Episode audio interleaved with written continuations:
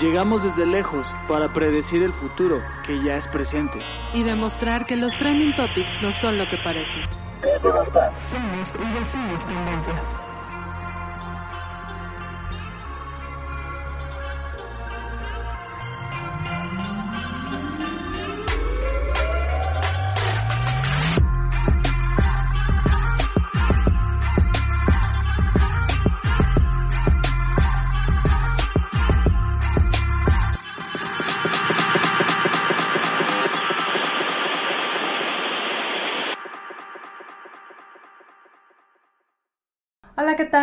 Días, buenas tardes o buenas noches, dependiendo desde donde nos estén escuchando. Esto es desde Bagdad, transmitiendo desde Bagdad, porque estamos en Bagdad.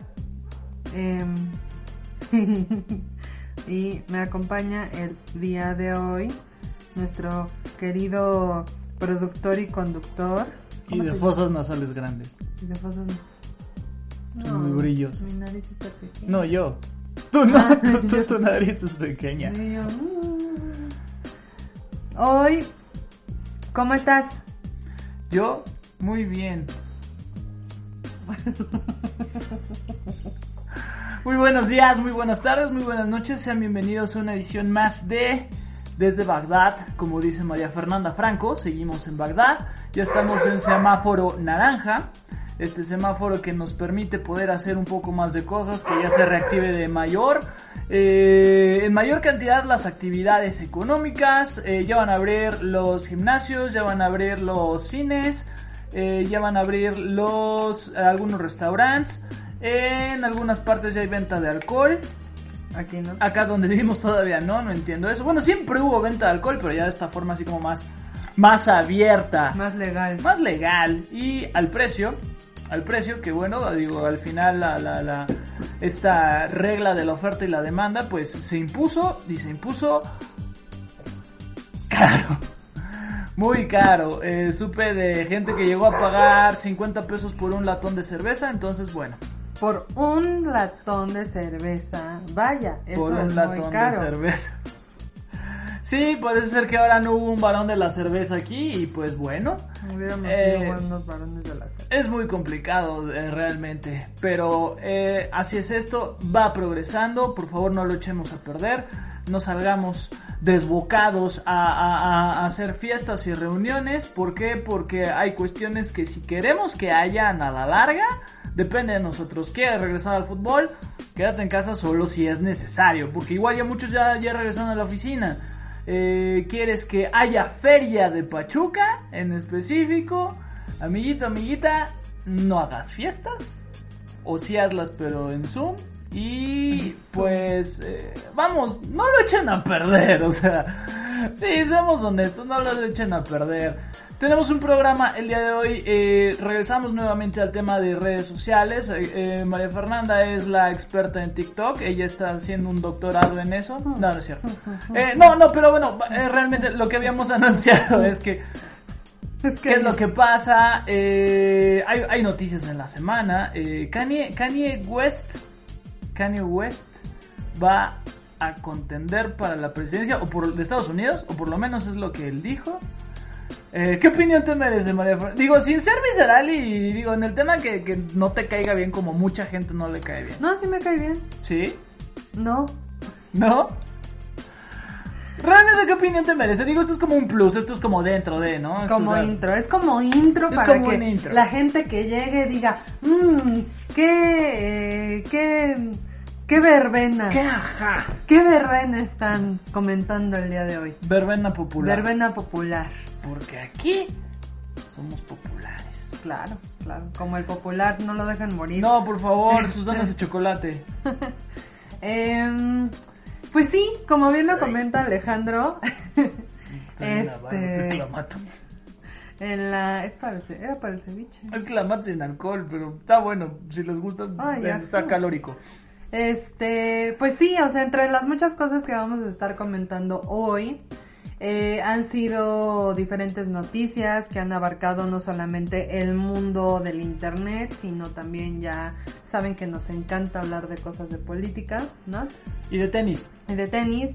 ¿Por qué vamos a hablar de tenis? eh, por fin, eh, pues esta noticia de Kan- Kanye, Kanye. Kanye, Ka- Kanye, Kanye, Kanye. como la Andrea Lende.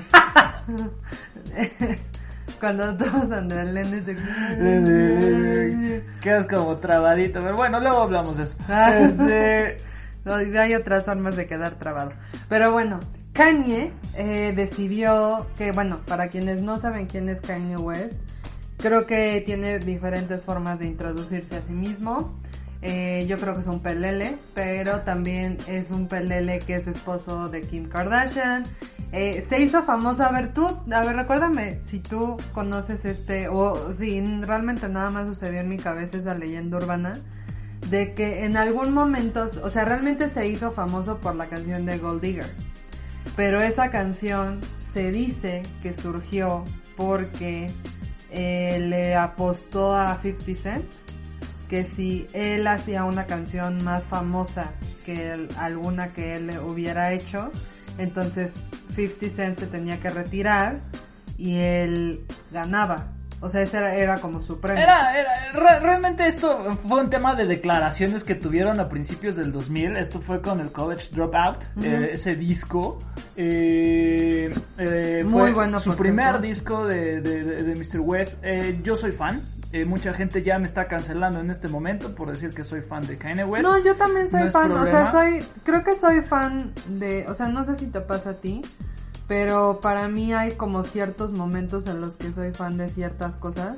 O sea, no podría decir... Yo que- soy fan de todo lo que haga Kanye West. Eh, yo no soy tan fan de todo lo que ha hecho, o sea, creo que, o sea, creo que hubo momentos donde era, pues sí, o sea, como que realmente interesante lo que hacía, como dice Alejandro Raibel, el college dropout College Dropout. y el lockdown, o sea, el que vino después, Love Lockdown. El late, re- late regis- registration. Registration. eh, yo tuve oportunidad de verlo en Ciudad de México.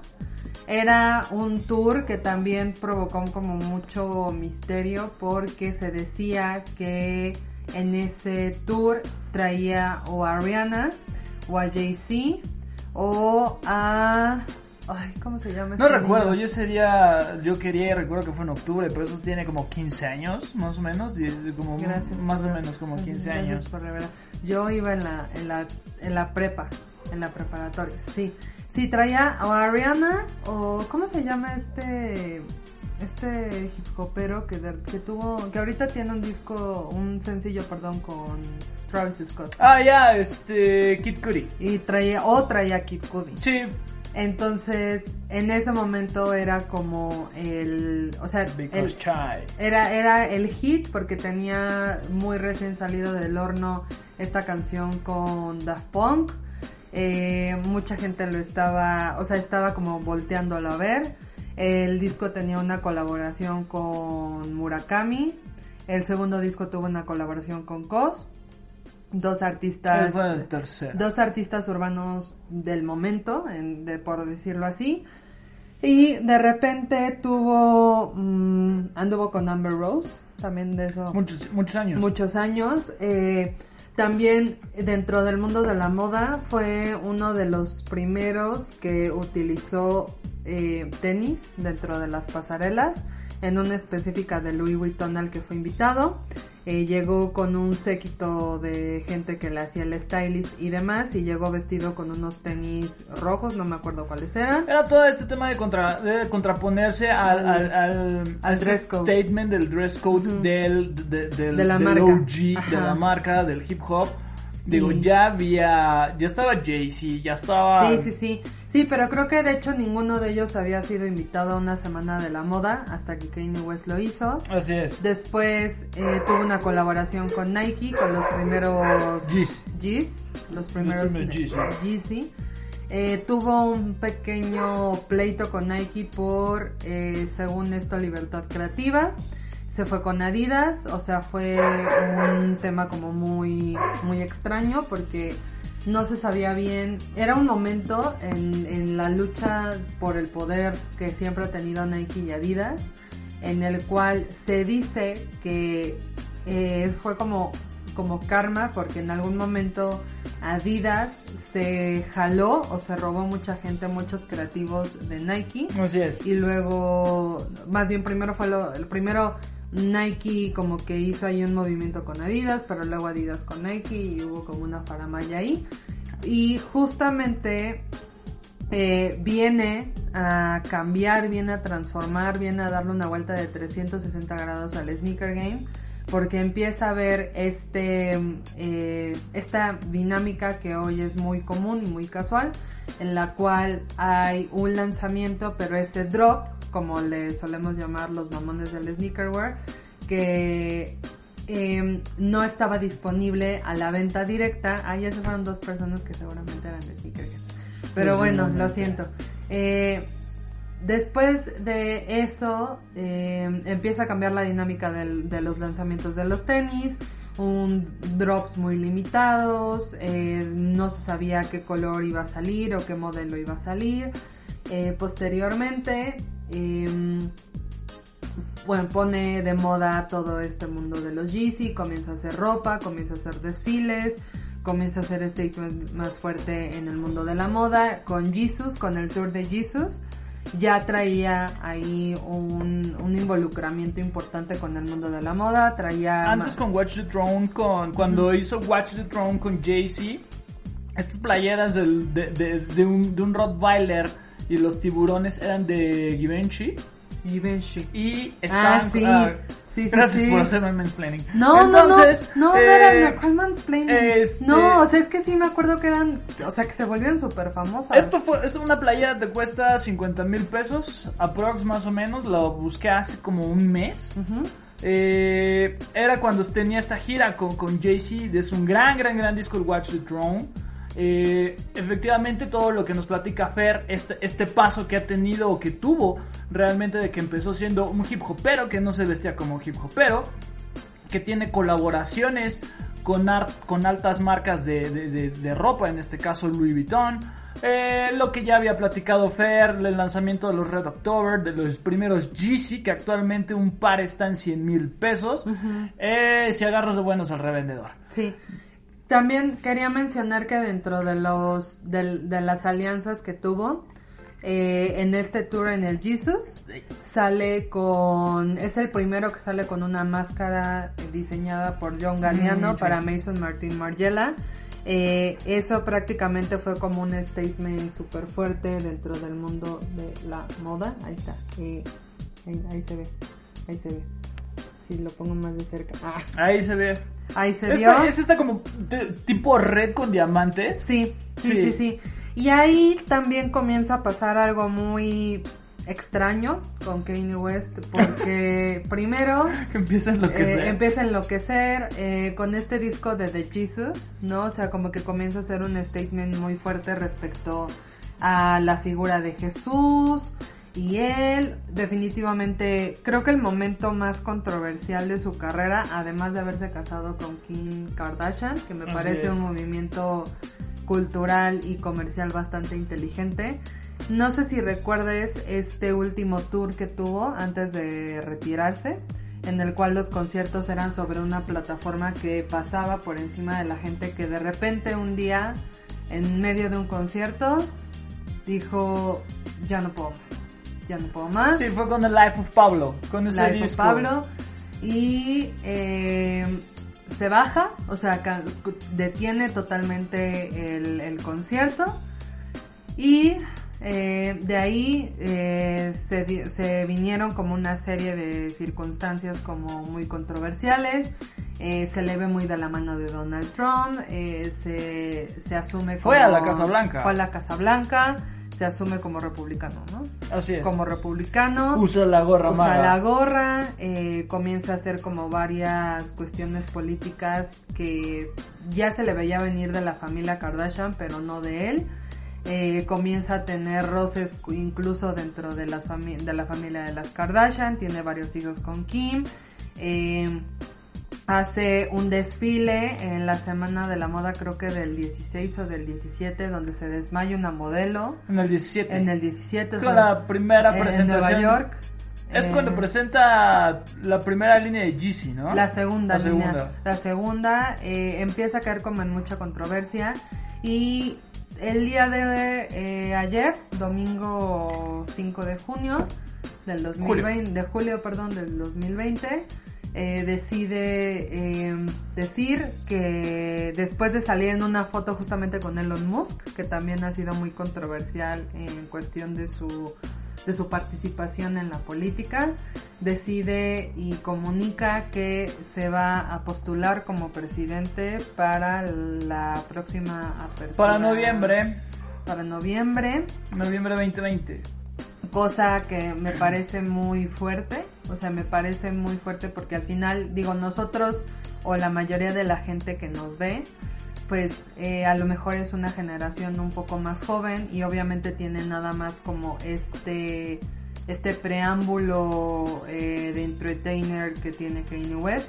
Sin embargo, para quienes han estado más pendientes de su carrera antes de que el internet explotara, eh, pues recordemos que Kanye West hizo muchas declaraciones contra el aborto, hizo muchas declaraciones, o sea, yo creo que la más fuerte y por la cual no sé si lograría ni siquiera la candidatura, bueno, también este, ¿cómo se llama el de los Tigres? Joe Tiger. ¿De los Tigres? Ajá, el que colecciona tigritos bebés. Ah, ya, Exotic Joe. Exotic Joe se postuló para candidato, entonces tampoco me, me parece muy extraño. Pero regresando al tema del señor West, en algún momento hizo la declaración de que el- la esclavitud había sido una, Un una invento. decisión. O sea, y dijo con sus palabras, eh, el, eh, sí, o sea, la esclavitud was a choice, o sea, fue una decisión que la gente tomó, que la gente podía pues dejar de serlo y por eso lo hizo. Y entonces como que ahí hay un poco de, de tema, eh, viene como esta, pues sí, o sea, como esta discrepancia con, con otro, otro grupo de estrellas que también formaban parte de su círculo cercano. Jay-Z. Eh, Jay-Z específicamente decide por, por órdenes de Beyoncé. seguro- Seguramente. Seguramente. No te juntes con ese Seguramente fue como de, "Mm, no me está gustando mucho esa relación que estás teniendo con, con Kanye, ¿no? El, el tema con Kanye West realmente da mucho que hablar. Mucho. Eh, vi yo muchos tweets. A mí me llamó la atención esto, porque vi N cantidad de tweets de gente manifestándose, mexicanos, eh, como nosotros, eh, como yo, todo, aquí Fernanda y yo, y, y- y, donde empiezan eh, el tema de, de- sí, sí, de- definitivamente quien sea el mandatario de Estados Unidos en este caso repercute directamente con México obviamente.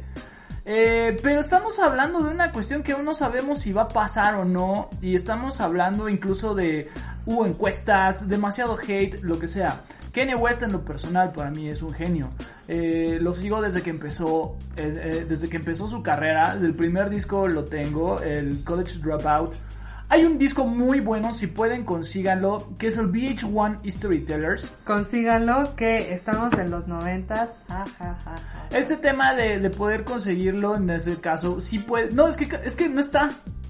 ¿Cómo que no está? Creo que solamente está en Deezer. ¿Cuál? El es- VH1, el VH1 Storytellers. El del... El que hacen en 2000. VH1.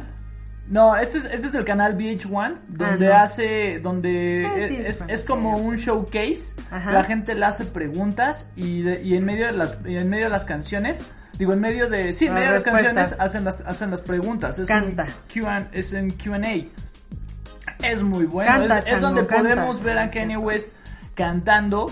eh, con, con, con este con esta infraestructura de tener una banda, ¿no? Eh, vean sus performances en Coachella, vean en específico la primera presentación que tuvo en Coachella lo dejó todo. Uf, sí, no, no, no, muy no, bueno. no, no, no. Tenía Es que sí, hubo un momento en donde... estaba con el late, estaba con el College Dropout y con el Late Regi- Registration. Registration. Fue su primera representación, después fue headliner.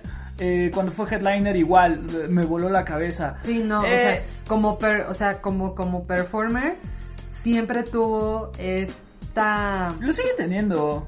o sea, yo, lo que pasa es que también era, es lo que siempre comentamos, ¿no? O sea, creo que también hay un punto donde en la creatividad tienes que reconocer que hay límites y creo que él, pues no reconoce No, no tiene límites. Y, límites. y- y- y al final la parte estética que muchos le cuestionan, la parte musical que muchos le cuestionan y ahora esta parte social que también muchos le cuestionan, eh, realmente hace, hace, hace que estemos hablando de él, ¿no? Mi postura, si así se... po- mi, mi- mi postura sobre el hecho de que sea candidato o no es, es, es, es hasta cierto punto ambigua. ¿Por qué? Porque soy de la idea que mejor preocupémonos por lo que está pasando ahorita Ah, acá. Sí, sí, sí. Y después ya volteamos a ver, ¿no? Digo, se llegó a hablar de que Oprah incluso, o la, la gente decía, Oprah, Oprah debería de postularse, si Oprah se postula, Es que también, ganaría, ¿no? o sea, just- Michelle Obama, O sea, yo creo que también tiene que ver con una situación en la cual creo que en este momento de la vida nos hemos percatado que sin importar en qué escuela hayas ido o cuál haya sido tu educación, carecemos de educación política, definitivamente. Así O sea, es. Yo creo que porque yo recuerdo que en algún momento, por ejemplo, también se decía lo mismo de eh, Slim, ¿no? O sea, aquí, ¿no? O sea, que, Ah, sí. que, que se postulara y que porque pues necesitábamos a alguien que supiera cómo cómo, eh, cómo se maneja económicamente el mundo y bla bla bla.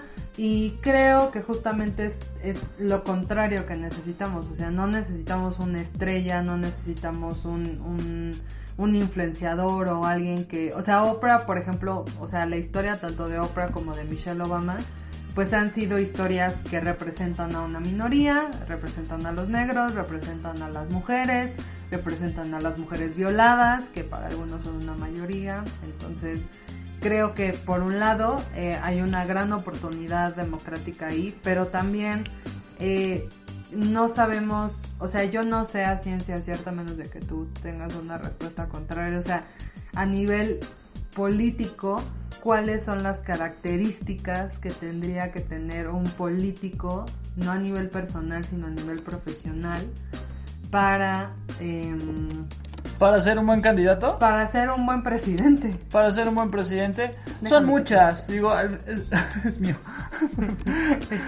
Eh, ese tipo de características realmente no las sabemos porque en nuestro país han, han- han evolucionado y han cambiado. Digo, el ejemplo lo tenemos actualmente, ¿no? Eh, por lo general, la lógica te podría dar que para ser presidente o ser mandatario, gobernador o, o, o algo, o, de- o pertenecer al, po- al poder ejecutivo, seas senador, diputado, pues vale la pena o valdría la pena que tengas una especie de posgrado para que puedas entender mejor el accionar de un país y más de tu país que es los que lo estás manejando, ¿no? Que haces propuesta de leyes, que ah, eh, votas leyes, apruebas leyes, ese tipo de cosas. No hay porque la propia la propia pluralidad y la Constitución como tal te permite. Sabemos que hay mandatarios o sabemos que, que- que hay personas en el ejecutivo que ha habido que incluso nada más han tenido hasta la secundaria eh, posiblemente su, su inteligencia sea diferente, es una inteligencia emocional, o sea, vamos, este, este sueño de, de que tú puedes llegar lejos nada más con la primera y la secundaria, creo que ya no se puede. Ahora, regresemos al tema de Kanye West en Estados Unidos. Hemos visto que un personaje de televisión, en el caso de Donald Trump, ya es presidente. Qué fuerte, Eso es, Es muy fuerte, yo- Eso es súper fuerte porque los Simpsons, fíjate nomás. Yo recuerdo haber estado mucho en Estados Simpson Unidos antes de que Trump ganara Ajá. y realmente se veía este tema. O sea, eh, un, un- un invierno antes de las elecciones, Ajá. el- e- era el hecho de que tú platicabas con la gente, con los hispanos, y los propios hispanos te decían, o sea, paisanos me decían, es que va a ganar Trump. Lo que pasa es que también ahí te va. No, o sea, es que eh, creo que a estas alturas del partido, cuando hablamos de tendencias, o sea, olvidamos el- el- una de las características fundamentales de las tendencias, que es que son cíclicas. Sí. ¿no? O sea que ten- tendemos a, a- a vivir en cuestiones predecibles en las cuales de cierta forma quienes, quienes son cool hunters, quienes son investigadores, pues simplemente lo que hacen es como investigar los factores y ver qué tanta O quienes estudian en centro. Ajá, no, no, no creo. Eh, como Claro, ahí, sí, ahí está la especialidad. Porque ahí hay dinero. Porque en centro hay dinero. No, pero por ejemplo Gustavo, regálanos un posgrado. o sea, no, Gustavo Prado, por ejemplo. Bueno, yo sí lo quiero, ella no. no. yo no lo quiero. Eh, o sea, por ejemplo, Gustavo Prado, que es uno de los cool hunters más famosos de México. ah, ya. que sí. tiene eh, Trendo, que es una agencia dedicada específicamente a la investigación Que de ya las sacaron su portafolio 2020, échenle un ojo. Que Échenle un su- ojo para ver o sea, su, su portafolio es prácticamente tendencias, pero lo acomodan a nivel visual todo increíble. Eh, también, no sé si recuerdes que en algún momento en Vice hubo un epidemiólogo que también predijo que en el 2020 las cosas no se iban a poner mejor que en el 2019. que, lo, que, que- que estuvo en una de las... Vi esa plática que estos de Bohr que tiene la Universidad Centro, donde hablaba so- sobre este tema de, No, de la tendencia de las enfermedades. enfermedades. Pero no se veía que iba a ser como el... como el boom. lío que es ¿no? ahorita. Entonces, al final, pues todo es cíclico y todo es predecible, porque creo que somos más predecibles de lo que creemos. Y un ejemplo muy claro es Donald Trump con los Simpsons, ¿no? O sea, los Simpsons Ah, se, han caracterizado mucho por ser un, un, un programa de televisión que ha predicho muchísimas cosas pero que cuando se le hace la pregunta a Matt Groening o a los escritores o a quien, a incluso a Fox sobre estas situaciones que se veían venir, eh, lo que contesta Matt Groening, que es el creador original de Los Simpson, pues es prácticamente que ellos lo que hacen es reflejar lo que sucede afuera y pues como justamente lo que hace una, gen- una persona que es Cool Hunter, un investigador, o sea, como que nada más junta las piezas y pone un, un statement de lo que va a suceder y a mi parecer lo que el momento político que estamos viviendo en este momento eh, o sea recibe como dos factores que el primero es la saturación de información eh, también otro que creo que es muy importante que es no sé, no sé, no, no conozco en este momento un concepto para definirlo, pero es como esta sensación de que tú por tener una voz gracias a las redes sociales es, o sea, tu, tu, tu opinión es sumamente trascendental, Sí. ¿no? Entonces, como que el poder del pueblo está muy cabrón. Y, mm, pero también hay una saturación de información. O sea, también recordemos que, que Trump, eh, un porcentaje considerable de, de sus votos se dio gracias a Cambridge Analytica, que fue el gran, eh, Fue la herramienta. o sea, el, el gran, la gran herramienta y la gran controversia para Facebook. No nos vas a dañar este, este en vivo, por favor. No. Sé que nos escuchas. Sí. No lo hagas. Quisiera abonar un poquito a lo que estabas platicando eh, Adelante. sobre los eh, sobre los escritores eh, los escritores de los Simpson Conan O'Brien que ahorita es anchor de un de un de un programa en Estados Unidos de un late night eh, platicaba que real- eh, el- los Simpson de, de- de esa época esa época dorada que, muchos creemos que es así eh, al final ellos veían este tema de las tendencias. Esto lo, escuché en un podcast, eh, escúchenlo, es Creative Talks, con Fernanda Rocha y Jonathan Álvarez. Jonathan, ¿verdad? Sí. Sí, sí, es Jonathan. Sí, Jonathan. Álvarez. Jonathan. Entonces, nos van a odiar cuando nos conozcan. No, a mí no. Bueno, a ti no, porque Y no. luego les voy a decir, ay, también me gusta el reggaetón. Oh, sí. Y te vistes como reggaetonero, Jonathan. Te van a cancelar. Bien, el tema es este, de que eh, los escritores veían esta, esta orilla, esta tendencia que había. eh, estamos hablando de media, 90s, mediados de los 90s, que es lo que se veía. Precisamente lo que comenta Fer, que las tendencias son cíclicas. Esta tendencia cíclica se ha visto mucho en el tema Mira político. Puede ser también en el tema político en Estados Unidos, puede ser en el tema político en México, puede ser el tema político en, en muchos aspectos. En principio de cuentas, para regresar un poquito con el tema de Kanye West, porque vamos a seguir con el tema social, eh, en Estados Unidos todo puede pasar. Si recordemos que hay un tema aquí que allá las campañas se pagan con dinero particular y Kanye West tiene muchísimo dinero particular. Además de que, bueno, es millonario. el tema es de que el- el- él es una empresa, él tiene este tema de su lana y tiene cómo auspiciarse su propia campaña. Entonces, a diferencia de México, que hay un órgano, que en este caso, que hay un órgano que es el INE, que te da dinero para que tú generes tu campaña, Kanye West puede hacerlo, como lo hizo Trump.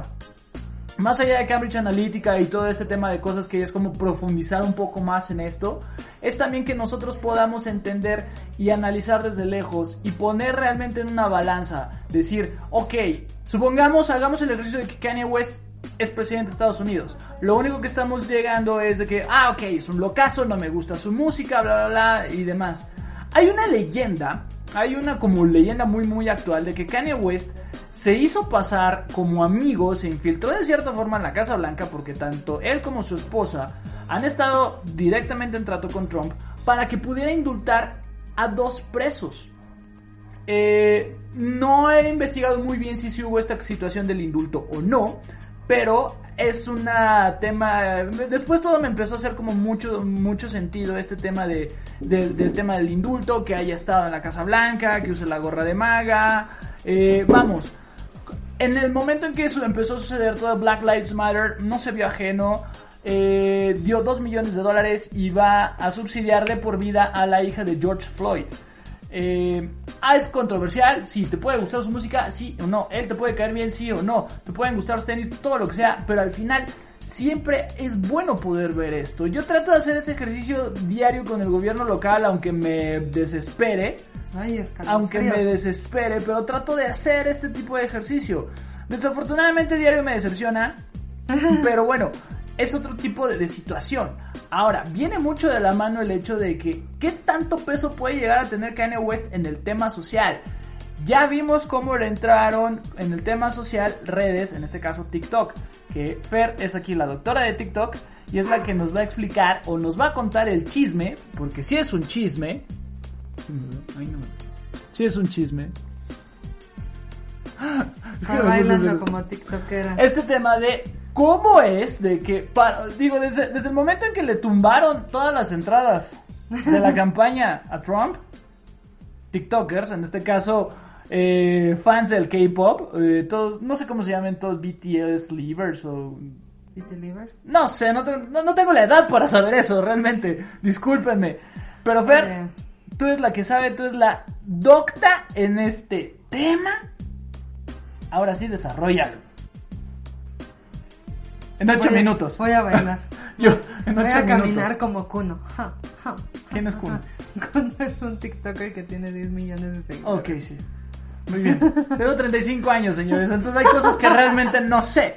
Pero ¿Qué? Fer, Fer, Fer- Fer es la que me cura todo su contenido a TikTok. Por eso Ah, tú eres sí. la que nos vas a platicar Perritos esto en 8 minutos. En 8 minutos. O menos. O menos. O más. O más. Eh, O no sé. ya lo repetiste. ¿Qué estaba repitiendo? Bueno. Eh, ay, qué difícil es hablar de TikTok cuando tú no estás para sumarte a mi ignorancia. No, pues eh, es una situación que se viene manejando desde hace algunos dos o tres años. Eh, a ver, TikTok es una red social que anteriormente era conocida como Musical.ly. Eh, fue creada en China, pero luego fue retomada por una agencia. Esta agencia la retoma, la transforma y la dinámica es muy sencilla. Son audios que duran de 15 a 60 segundos o de 15 a 30. Eh, la gente lo que hace es retomar esos audios y crear escenas en las que pueda representar lo que está diciendo ese audio a través de coreografías, de, eh, no sé, diálogos, de tutoriales. Eh, a partir del tema de la pandemia eh, se comienza a viralizar muchísimo más. Ya era popular antes de la pandemia. Eh, sobre todo porque el año pasado, a mediados del primer semestre del 2019, hubo un accidente muy específico o varios accidentes específicos con Facebook en los cuales se transmitieron en vivo eh, accidentes o situaciones eh, de violencia porque bueno recordemos uno de ellos o sea eh, un chico hombre hace una matanza, lo transmite a través de Facebook Live. Eh, no bajan el video, tardan bastantes minutos en bajarlo, se viraliza. Entonces hay como esta queja de cómo Facebook para algunas cosas, o sea, tiene muy puntual su algoritmo y para otras no. Sucede lo mismo con esta chica. Esta chica era TikToker justamente. A TikToker, así se le llama a la gente que realiza TikToks y que dedica su vida a ello, invierte en dinero, etcétera. Eh, ella conoce un chico, es asesinada por este chico. Este chico sube fotos a Instagram e Instagram tarda aproximadamente 20 minutos en bajarlas.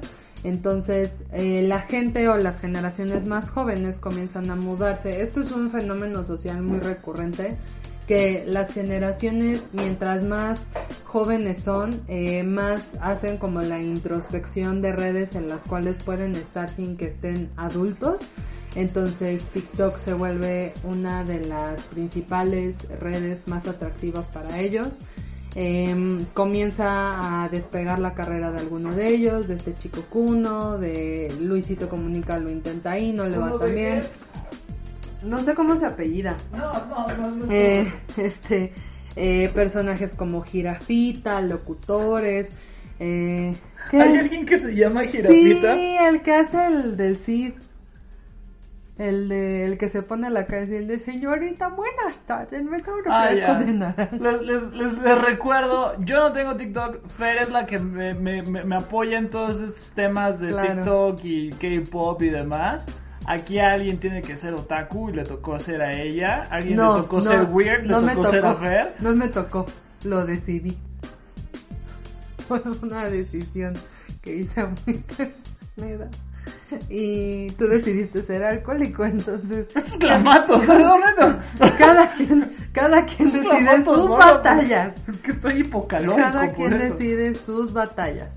Entonces, retomando TikTok,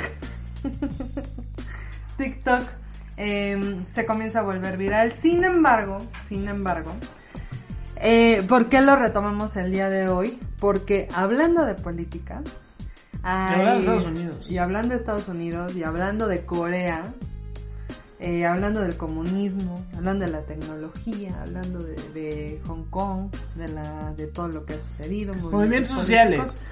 Eh, resulta que hay una teoría que cada vez está cobrando más fuerza en la cual se dice que China o los países asiáticos más fuertes que en este caso son Corea, Corea del Norte y también Corea del Sur, o sea Corea en general, eh, y China lo que quieren hacer es tener un poder político por sobre las personas y la forma en la que lo están haciendo es a través de una forma que en algún momento lo utilizaron en Estados Unidos para reclutar gente para la Segunda Guerra Mundial, que es el entretenimiento, ¿no? Entonces, eh, prácticamente de dónde surgen estas dos teorías. La primera es un poco más vieja que TikTok incluso, es el K-pop. El K-pop es un género de música coreana que está relacionado con el pop que se genera en Corea, en Corea del Sur, me- sí, en Corea del Sí, Sur. Corea del Sur. Este Corea del Norte no sabemos Corea nada del de Norte no nos dejan entrar. Pobres. Este, quién sabe, quién sabe. Nadie sabe. I don't know. Pero bueno, el punto es que eh, agradezco a mi amigo Juan Manuel, que no sé si esté viendo este en vivo, pero en algún momento él me platicaba que, o sea, en, en, en el mundo asiático eh, las cosas son un poco más estrictas y un poco más Disciplinadas. disciplinadas que en el resto de, de Occidente Así es. y Oriente.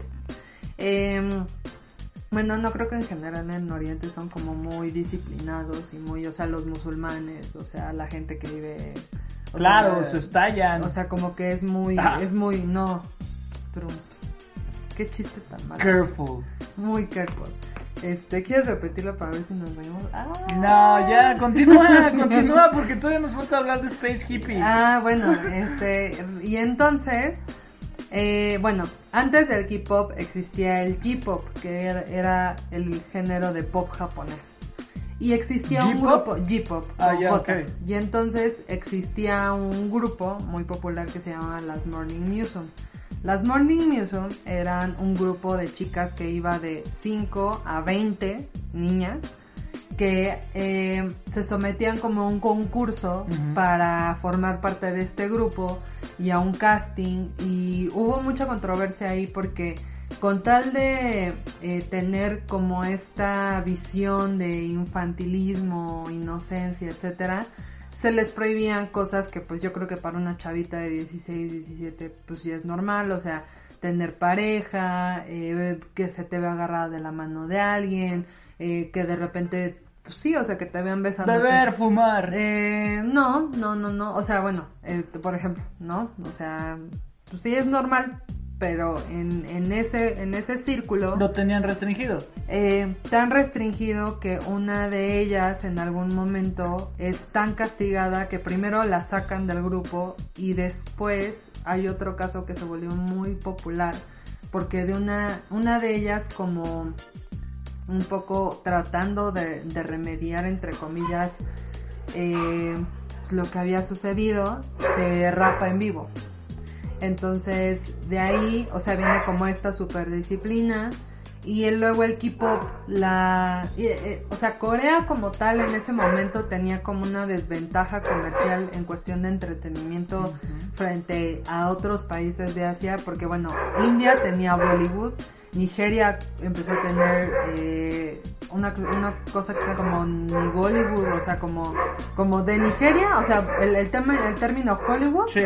eh, con, sumado con Nigeria. Eh, eh, Japón siempre ha tenido la animación, o sea, Estudios Ghibli estaba nominado al Oscar, entonces como que en algún momento dijeron, dude, o sea, no sabemos cómo llamar la atención de estas nuevas generaciones ¿Cómo sobresalir? cómo sobresalir en el mundo del entretenimiento. Entonces lo que vamos a hacer es generar el K-pop. Eh, dentro del K-pop la dinámica es similar, o sea, son concursos en los cuales pues tú vas, haces un casting, te llaman para que concurses, haces un grupo, pero te sometes prácticamente a lo que me contaba mi amigo Juan, es de 7 a 5 años de entrenamiento prácticamente militar en el cual tomas clases de ballet, clases de baile, clases de postura, ejercicio, dieta, eh, todo lo necesario para destacar en el mundo del entretenimiento.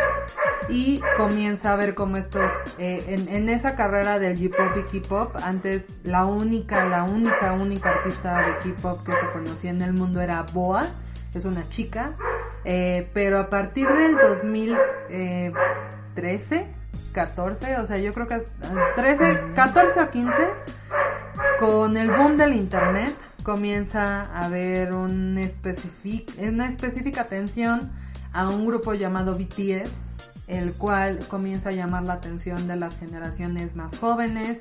En Ciudad de México, no sé si en los demás estados, no sé si aquí pase, eh, había como algo muy curioso porque la gente se reunía en ciertos lugares a bailar, a, a, a replicar, a replicar no. las coreografías, específicamente en Ciudad de México en la Biblioteca Vasconcelos En el Museo de y Tolerancia. en el Museo de Memoria y Tolerancia. Eh, pero esto que tiene que ver con política, pues que como bien lo contaba Ale, hace unos meses se dio como un boicot a un movimiento de campaña de Trump a Hace, través hace un mes, no, hace como tres semanas. Hace como tres semanas, creo Sí, que no más o menos. un mes.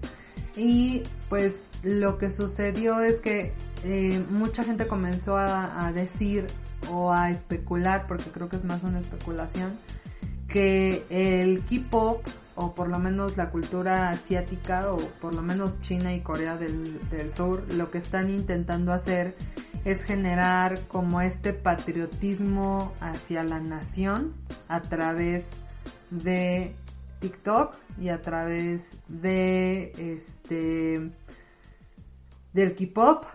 TikTok como tal también tuvo una controversia muy fuerte la semana pasada porque ya es oficialmente prohibido en India, que era uno de sus principales eh, mercados. Sí, por el volumen de Por, eh, gente. por eh, y, o sea, la razón es un tema de seguridad, etcétera. A mí en lo particular sí, sí me llama mucho la atención que un mercado tan fuerte como lo es India haya decidido banear al 100% esta red social. Y pues que no me parece raro o no me parecería raro que las generaciones más jóvenes o sea, fueran llamadas a formar parte de decisiones políticas a temprana edad a través de cosas que les gustan, como la banda de Luxo en Los Simpsons, en la temporada número 12, Así en la es. cual Bart Simpson lo, les hablan para hacer un grupo y salen sync y porque dice palabras. Palabra. Y este, y entonces, digo, o sea, si ya lo hicieron en Estados Unidos, ¿por qué no lo haría un El sistema, día- un sistema militarizado más fuerte como China? El día de hoy, el periódico El País sacó un reportaje que viene mucho a colación de esto. Eh, un amigo mío, doctor Corre, lo, Corre. lo, lo reposteó. Lo leí, me pareció algo interesante, que de hecho era algo que ya más o menos venía yo ya dando, dándole seguimiento de, de este boicot que tuvieron eh, to- to- to- toda la- todos los fans del K-Pop a la campaña de Trump. Ellos también han, se han dedicado a banear ciertos hashtags que no sean, que no estén apoyando alguna acción so- so- social. Eh, ellos banearon el all, el all Lives Matter, el Blue Lives Matter, para que se mantuviera el Black Lives Matter. Eh, la acción social que puede llegar a tener TikTok o sus usuarios, en este caso, tiene que ver directamente a que ellos son los futuros votantes. Futuros votantes en Estados Unidos, en México. Eh, vimos ya la organización y vimos ya el grueso de la organización que tienen en Estados Unidos. Simple y sencillamente hay alguien que se organiza que a través de TikTok mínimo tiene 250 seguidores. ¿Cuántos seguidores tienes? Yo 55. Esos 55 seguidores tú los puedes mover para que... 55 en una y 86 en otra. 86. Entonces estamos hablando que son 100 qué? 136. Son 136 141. personas, 141 personas que tú puedes mover o que puedes tú generar una conversación. Porque en TikTok sigue siendo un poco más orgánico que en, que- que en Instagram y que en Twitter. Para que tú puedas tener una acción social. Estamos hablando que son jóvenes votantes, son futuros votantes que pueden llegar a poner en jaque a políticos, movimientos sociales, personas. Estos tres son eh, es, es hay que subrayar mucho esto porque porque estamos hablando de chicos de entre 12 y 17 años dependiendo de la edad legal. En Estados Unidos estamos hablando que son 21 años para que tú puedas votar. Entonces tienen un margen más grande de poder, de poder adquirir el conocimiento, de poder decir qué está bien, qué está mal y poder tener una acción política. Eh, me llamó la atención un una parte de un artículo que me metí a buscar donde decía que, digo, están las plantillas de baile donde bailas y, y la esta de música y demás, pero vi, ándale, esa mera. Pero vi una, y se me olvidó comentarte esa, donde hay unas plantillas, son debates. Se divide la pantalla Ah, sí. y puede debatir, o sea, un, un niño de 6, 7 años, debatir con un señor, o sea, primero tú dices tu argumento y después una persona, quien sea, va a decir otro argumento. Ese es un ejercicio bien importante, es un ejercicio de pluralidad. Digo, de ti depende que quieras hacerlo gracioso y puedas, puedes producirte. Depende porque va también, ojo, la finalidad es generar followers. De cierta forma. Pero si tú abonas a una conversación, yo sí veo en un futuro que, o por lo menos para las siguientes elecciones presidenciales, que TikTok en México va a tener un grueso de, eh, de, de este tipo de plantillas, ¿se le llaman plantillas? Mm, no tiene un nombre. Vamos a llamarlo plantillas o, de, o de retos muy importantes donde si Son tú hashtags, hashtags Ajá. y challenges. Vamos a ver que sea un challenge que sea un- algún tipo de challenge donde tú puedas eh, si estás a favor de un candidato o en contra de otro y eso o sea vas a poder va- va- vas a poder hacer esto un poco va a serlo plural y no va a ser polarizado y no vamos a llegar a los términos o al grado que hemos llegado ahorita de que ya hay personas que te dejan de hablar o viceversa, que dejas de hablar porque porque no apoyas cierto tipo de acciones. Esto lo va a mejorar y lo va a hacer de lo va a hacer- Hablas de la cultura de la cancelación. Hablo de la cultura de cancelación y siento que va a poder mejorar y va a poder evitar esto. ¿Por qué? Porque tú vas a poder dar la réplica de- del challenge que estés haciendo. Supongamos que yo apoyo eh, en un futuro, no sé, Cuauhtémoc Blanco va a ser presidente de la República. versus eh, Omar Fayad. Yo apoyo. Entonces, yo en un challenge, yo doy mi punto de vista. Es un debate, ojo, es un debate. Aquí el ejercicio depende mucho de que no hagas o que no te vayas al tema del insulto, por eso está Twitter. Pero al final sí que pluralices esto, que no se polarice y que abone a la conversación. Y más allá que abone a la conversación, que quienes están en el, en, quienes están enfrente en el tema de candidatos puedan tener este tipo de retroalimentación porque tú ves cómo las personas que te siguen o que están en tu contra te ven. La verdad es que vi este ejemplo y es algo que me gustó mucho. Que viene ahorita para 2020 en Estados Unidos. Eh, el Sí. tema Biden-Trump ahorita está. Tienes, tiene tensa calma por la prioridad que se le está dando el tema, al tema, al tema de cuarentena y la reactivación que tiene en Estados Unidos y demás. Pero sí quiero ver yo cómo sería ese ejercicio Qué difícil. y de qué forma las marcas, ya vamos a poner un partido político como marca, le van a entrar a TikTok de forma orgánica, sin que sea burda y sin pagarle a la gente. Ibas a, ibas a- ah, digo, soltar billete, pero bueno, sabemos qué va a pasar. Mira, yo acabo de encontrar este perrito que se ve muy gracioso. Ok, ¿algo ibas a comentar? Eh, no, de hecho no, de hecho iba a bailar Ah, ok, perfecto. como tiktokera. El... TikTok, TikTok lleva desde el 2019 ya estudiado por algunas universidades en Estados Unidos y ve el tema de simple y no sencillamente subió.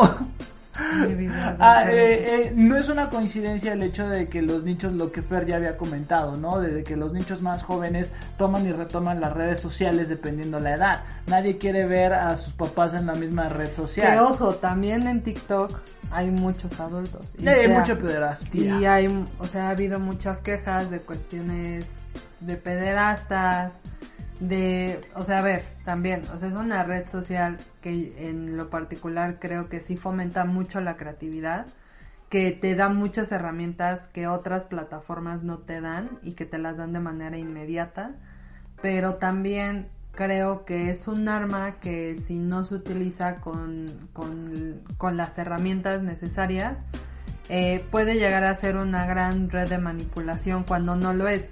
Voy a citar un, un caso muy particular. Por ejemplo, hay una chica que la hemos mencionado con anterioridad, que es Urona Rolera.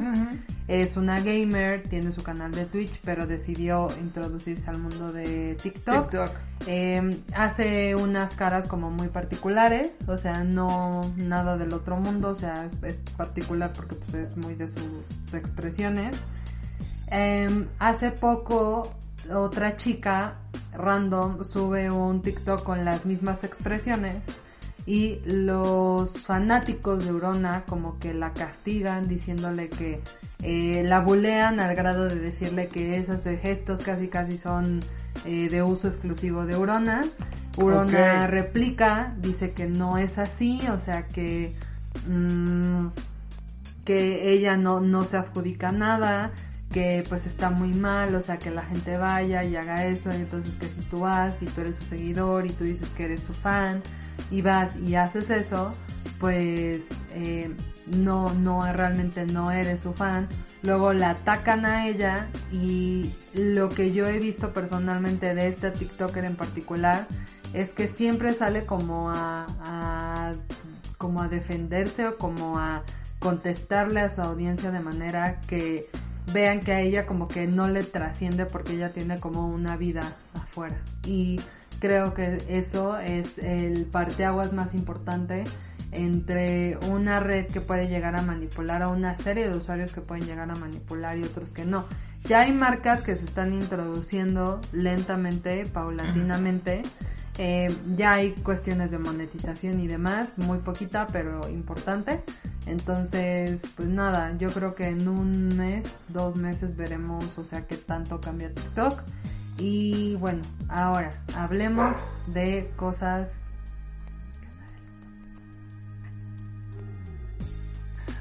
Hablemos de tenis.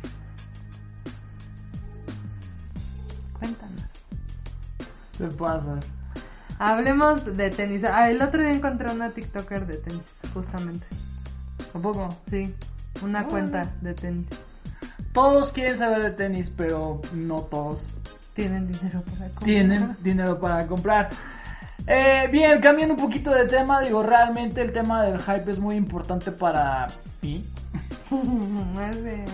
Ay, perdón. No, solo es importante para mí. De hecho, eh, eh, viene una opinión del califa donde voy a hablar de, de- del hype, donde voy a voy a estar platicando con los chicos de Panorama Street Clothing, eh, una tienda local de hype y de retail acá en Pachuca que llama mucho la atención porque se por cómo cómo es que tú decides entrarle a esto, ¿no? Porque la apuesta es cara es cara y como negocio más. Entonces, digo, si comprar tus atuendos y tus pares es caro, entonces invertirle va por ahí. Pero bien, eh, Nike sacó hace dos semanas aproximadamente, ya de forma oficial, su silueta Spice Hippie. Ok, wow, Nike sacó un tenis más, eh, no hombre, lo hace cada semana. Sí, lo especial que tenemos con el Spice Hippie es que... Es sí, un par muy bonito. es un par, exactamente, es una silueta muy bonita. Ahorita Fer nos va a hacer favor de mostrarla, de esta gran producción. Ah, ¿no la vamos a buscar? Ah, no, pensé que iba a hablar de ello. No, no, no, yo no hablo de pares de tenis. No, eh. Ok, sigan eh, opinando del califa y podemos hablar de tenis abiertamente y sin que se nos cancele aquí mismo. Eh, Oye, este, sí, es, está bien bonito. El, el- el- ¿Qué es lo que tiene el Spice Hippie de, de maravilloso? Digo, ¿por qué no estamos hablando de los Travis o por qué no podemos estar hablando de cualquier otro par o cualquier otro Jordan que haya salido? Perfecto. Ese es el 4, me parece. Es que no se ve. Hazlo un poquito más ¿Qué, para atrás, ya te qué- digo. qué pasa si hago esto? ¿Cuál? ¿Si lo cierras? ¿Qué pasa? No, a ver, tú sigue hablando. Si lo subes. Ok, perfecto. El Spice Hippie eh, es una silueta donde el plus que tiene esta silueta a comparación de por qué no estamos hablando de los Dunks o por qué no estamos hablando ahorita de los de los Chunky Donkey o por qué no estamos hablando del Jordan 1 Purple White que es la misma silueta pero con un color diferente. ¿Qué es lo que está pasando con todo esto? Simple y sencillamente el plus que tiene esta silueta es que está manufacturada de material reciclado de la propia industria.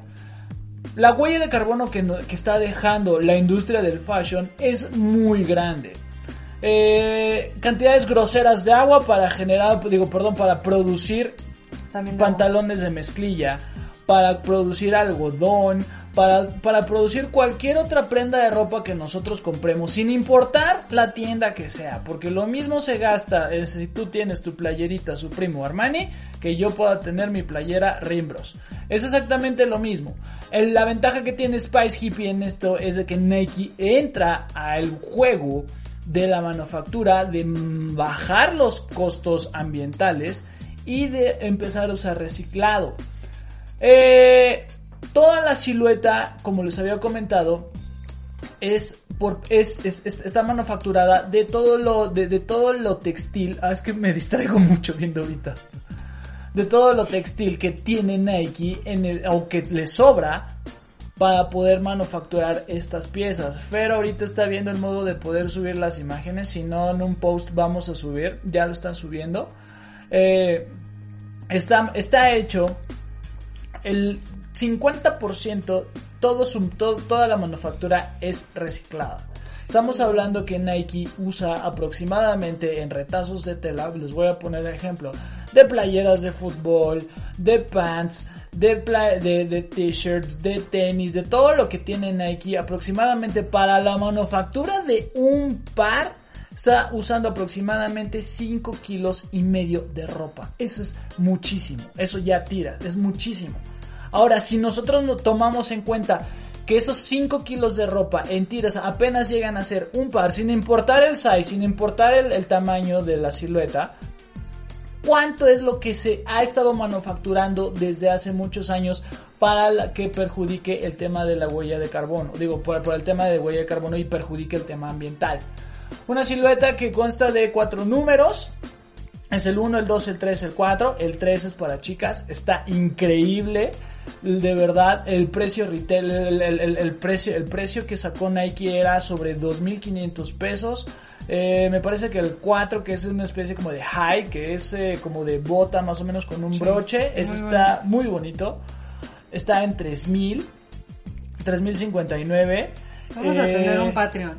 Vamos a poner ya nuestro Patreon para esto.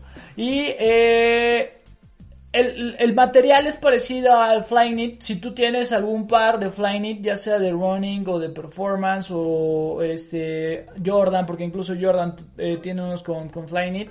Es parecido, es como si fuera tejido. La suela llega a parecer como si fuera este cartón. eh, De huevo. Exacto, sí, pues cartón de huevo comprimido, pero tiene está, está inspirado en esta parte del waffle, de los primeros waffle que tenían o que sacaron, que son que sacó Nike para el running, que era la competencia de Adidas en los 80s. Es un gran par, eh, desafortunadamente ya no lo pueden encontrar como GR, que el General Release, el General Release es la venta general, son los tenis que podemos encontrar nosotros en cualquier tienda. Eh, lo platicaba con Fer hace rato, desafortunadamente ya no hay General Release. Cada par que sale ¿Qué es un General un General Release es un par que nos eh, es, es un par que se supone que es para una venta general. Es un par que, por el cual no va a haber colas, no va a haber golpes, no va a haber filas, no va a haber revendedores, no nada. Tú simple y sencillamente vas a llegar a tu tienda donde tú compres tenis. Supongamos que vas a, a, a- Lost, a Soul, a Arrival, a cualquiera de las tiendas que tú conozcas aquí en, en, en, en Trap. Y lo compras y ya. Simple y sencillamente, sin tanto lío, ya no hay esas, esos, esos pares. Digo, realmente se genera una expectativa tan horrible donde vemos eh, filas de 200 chicos, 300 chicos, incluso dependiendo, o, o dinámicas. Ahorita hubo muchas dinámicas. eh, todo lo que ya sabemos de este mundo del sneaker game. Este par está, eh, los revendedores tuvieron muchos problemas con ellos, ¿por qué? Porque sí, la caja incluso coopera mucho al tema ecológico, porque ya no es esa caja que todos tenemos, que viene como con doble cartón, que viene reforzada, no, simple y sencillamente es el diseño, una caja delgada con un sticker. Eh, realmente para el envío es algo muy difícil. Traía también una bolsa, eh, una bolsa de estas como tipo tote bag, que son igual de material reciclado. El precio realmente no es, es muy caro para lo que es. ¿Por qué? Porque es un gran par. Son unas ediciones que esperemos que Nike ya le entre. Que ojo, Adidas ya había sacado eh, tenis de running así, con este tipo de material reciclado desde hace dos años. El Parley. El Parley fue el primero, me parece, ¿no? Sí. Después sacaron uno conmemorativo del Maratón de Nueva York de 2018, 18 y 17, no me acuerdo muy bien. Una silueta más o menos lograda, ya saben, con los tres brands. eh, digo, no tiene el diseño que tiene ahorita el Spice Hippie. Es, eh, de verdad, si tienen la oportunidad de comprarlo, de, tenerlo a su colección, Dénselo, vale muchísimo la pena. Es un color muy bonito. La manufactura están ayudando al. al, están ayudando a la ecología. Están ayudando al ecosistema de cierta forma. Y también hay que empieza a posicionarse y empieza a voltear a ver esa parte que no estaba viendo y que muchas marcas no están viendo. Sí. El día de hoy vi un hilo en Twitter de, de, de marcas de una chica que, que, que tuiteó de marcas mexicanas que están usando materiales eh, eco-friendly. Ujú. Hay muchas marcas mexicanas, pero el costo es muy caro. Sí. El costo es muy caro. Estamos hablando tan solo de una prenda básica, puede ser eh, una, no sé, un- una, una playera, tanto para chico como para chica, sobre los 900 pesos.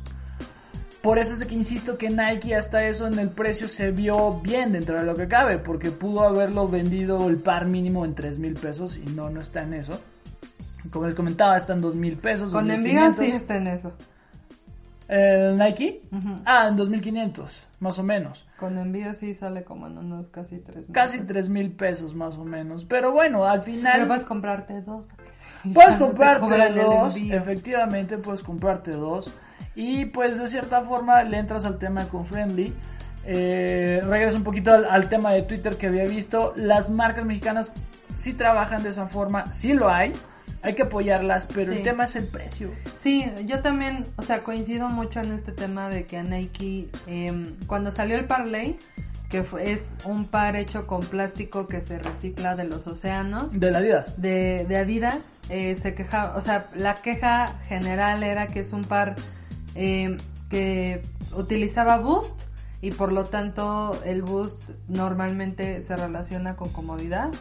pero Y también... con mucha espuma. y con mucha espuma, espuma. pero que al final eh, el diseño no terminaba de ser algo más que un boost, ¿no? O sea, no, no se sometía a ningún tipo de silueta, no era una, o sea, no proponía, tampoco era como, o sea, nada más era como el hype del momento de tener un par hecho con Basura. plástico, ajá, de los océanos, ¿no?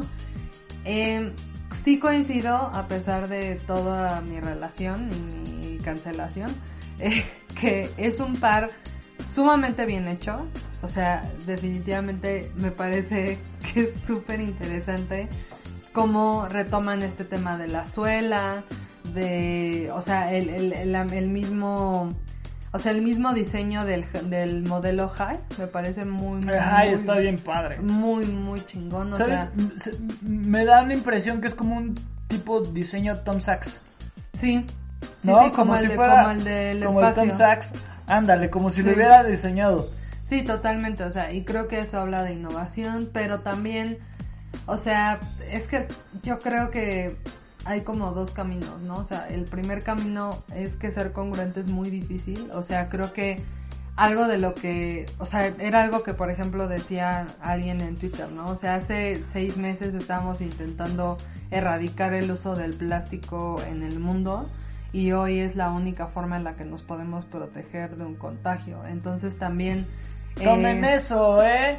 No. Tomen eso, correctillos. No. Que una señora me vio feo porque pedí un popote. Tomen eso. Bueno, en India son muy necesarios. No. Pero, ya. Pero, o sea, creo que son acciones, o sea, lo que realmente, porque, a ver, o sea, en realidad, si Nike quisiera ayudar, mm, Nos patrocinaría. Ah, mm, no. O sea, no, no vendería tantos tenis, ¿no? O sea, porque al final... el- ¿Lo regalaría? No, o sea, porque al final el consumo excesivo también es el que, o sea, es el principal problema. ¿no? Cierto, y tienen lanzamientos, tienen drops cada semana, cada ocho Entonces días. también es como, pues así que digas, uy, ¿cuánto ayuda a Nike? Pues no, no ayuda. Pero es un Pero, de arena. pero eh, no, Claro que sí. no, claro que no. Es una excusa para comprar un, o sea, es una excusa para voltear a ver otros métodos de producción. Y es bueno. Sí. Eh, Nike, como muchas marcas, o sea, creo que se está sometiendo a un cambio de procesos importante. Eh, Y va para allá. creo que es importante también ver, o sea, y no, no se puede dejar de mencionar dónde fabrican los tenis y con qué condiciones vive la gente que, que, que fabrica los tenis que nosotros usamos. Tampoco se trata ni de castigarlos a ellos, ni a las marcas, ni... O sea, más bien no se trata de castigarnos a nosotros, ni a la gente que trabaja. cancelar. No, pero sí se trata, o sea, de voltear a ver a la, a la- al verdadero responsable, ¿no? O sea, si es una marca que te promete que el proceso con el que está realizando su mercancía es un proceso donde la otra persona, o sea, el fabricante, no va, o sea, se le va a pagar lo que se le tiene que pagar. Lo justo. Pues seguramente va a ser como New Balance, que te va a costar 10 mil pesos. Es eso. O sea, Eso es un problema. Yo creo que ahorita, eh, ya más o menos como para ir cerrando, sí veo que Nike, el siguiente paso que ojalá dé es empezar con running, con Jordan. Ojo, unos Jordan de material de este de Spice, Spice Hippie sería muy benéfico para el hype, para bajar precios y pues para darle algo diferente, ¿no? Digo, sí nos gusta mucho la silueta, sí queremos gastarnos unos 100 mil pesos ahorita en los, en los Jordan 1 por Dior, todo esto, sí, felicidades, pero ya vamos a empezar a voltear a ver otro tipo de cosas y una marca tan monstruosa e importante en el hype y en el sneaker game como Nike que empieza a meterse esto, o sea, sí los veo en el running, sí los veo eh, manufacturando un Jordan, eh, sí los veo manufacturando también, que si, si, si, a- si Travis Scott, que ahorita está haciendo todo, que ya nada le falta sacar este chanclas, Pañales, pañales. que ya nada le falta sa- sacar pañales y sandalias, este, igual le entran a, todo lo que sea del material del Spice Hippie. Va a crecer todo esto y la tendencia va a ir para arriba, de Yo verdad creo va que a ir no. para arriba. No, esperemos que sí, esto es un supuesto, digo, es, un supuesto y es un tema de, de- de análisis que se puede prestar, que puede haber, la manufactura en textil sí lo veo difícil, pero por lo menos sí lo veo yo, con un Jordan que saquen así, se va, se va bien y se empieza a armar. Porque sí se presta para un buen presta O sea, sí, sí, o sea, yo, yo no digo que no, o sea, pero también, o sea, no es algo por lo que la gente se esté muriendo. Un dunk. O sea, es que no, no, o sea, es que yo creo que fue un, un release afortunado. O sea, creo Sí. que dentro de todos los drops que ha habido es un release inteligente por parte de Nike, porque eh, la carta fuerte de Nike siempre han sido las colaboraciones Siempre. con marcas, con artistas, con deportistas y los pequeños lanzamientos que suele tener sin tener estas colaboraciones en lo personal creo que para la marca y para el diseño en general son muy afortunados porque hablan de la marca queriendo hacer cosas diferentes, experimentando, realmente desquitando el sueldo de la gente que se dedica a hacer investigación de materiales, etcétera. Entonces, eh, pero no son lanzamientos que veamos muy seguido. O No. sea, entonces también creo, o sea, sería bueno tener una línea específica de, de este material, o sea, que sea como, igual que es una categoría running y performance, o sea, que sea una categoría. Sería interesante verlo, sería interesante ver. ¿Qué silueta te gustaría ver con, con, con todo este material de Spice Hippie? Em, un blazer. ¿Un blazer? Sí, se presta. Había, había, había, había, Y mencionado un, que y un... un, perdón, y un warashi. Ah, sí. Un Sí, guarachi. sí, sí, estaría bien padre la, la ejecución. Que abrace mi pie. Porque así ese es el eslogan. Había mencionado un dunk, pero no, el dunk es como más shoe, No, es más ancho. No, creo que no. Pero sí veo un Jordan, sí veo un Jordan y veo un 270. Un 270 Ah. este, con, con esto. Unos Mariah también estaría interesante verlos. Ah, porque es parecido como tipo Flying It, así. Que sea para el running. Sí. Eh, yo creo que son, me quedo con, bueno, la- la- las siluetas que había mencionado Fer, las que acaba de mencionar. Eh, Warashi. consíganlo, de verdad vale mucho la pena para su, Que ya su no está a la venta, entonces como... No, pero con- ya saben, con sus revendedores de confianza, tanto en Ciudad de México como en aquí en Pachuca. Eh, pues bien, recomendaciones para la semana. ¿Qué ver, qué leer, qué escuchar? Yo recomendaría que se metieran a TikTok e hicieran unos bailes. Aparte de eso, Y disfrutaran de la vida bailando TikTok. Mi cara lo dice todo. Aparte de bueno, no, ok, nada, no- nada más recomiendas eso. No, pues es que esta semana la verdad no vi nada. Mm, recomendaría... mm, tú puedes iniciar con tus recomendaciones. Vea Netflix Baby Driver si les gusta el tema. eh, la, la historia es buena, muchos la película saben que eh, a mí me gustó mucho, tiene un buen soundtrack. eh, sale Isa González si son fans. Eh, sale John Hamm si son más fans. ¡Uh! Sí, eh. No somos tontas ni feas, somos pobres. Este Baby Driver. eh, en Spotify hay uno, hay unos nuevos podcasts que se llama Toma 1. Eh, no, eh, es, es el productor de Fausto, se dedica a hacer entrevistas, lleva tres programas. El primero es con Alex Fernández, el segundo con, ¿cómo se llama? Este artista de clown, Chula de Clown. Chula de clown. Con su nombre, Chula. no tiene nombre. No sé, se llama. Bueno, Yo no, la no conozco recuerdo. como Chula. Gabriela, algo, Chula de Gabriela. Clown. Algo de Gabriela, bueno, Chula de Clown. Chula de y clown y con chula de clown. eh, Carlos Vallarta.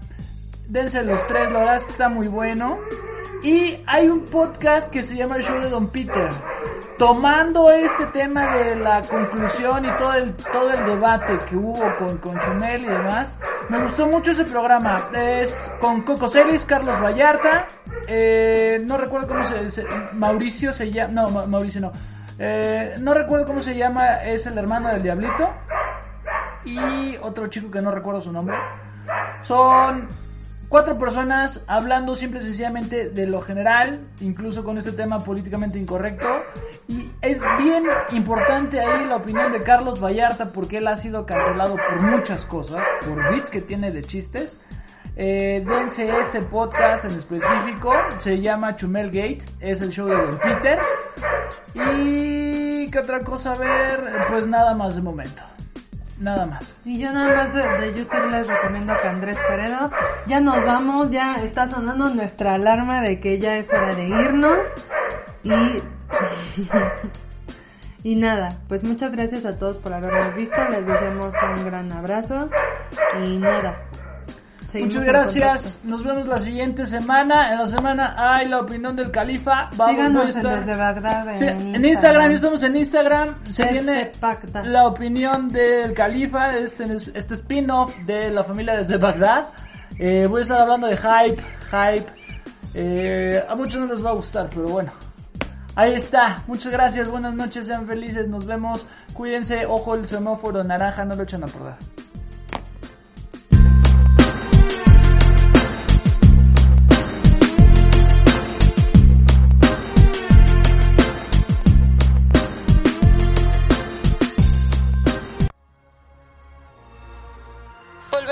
aquel lugar lejano para saber más de lo nuevo y traérselos la siguiente semana. Desde Bagdad, somos y decimos tendencias.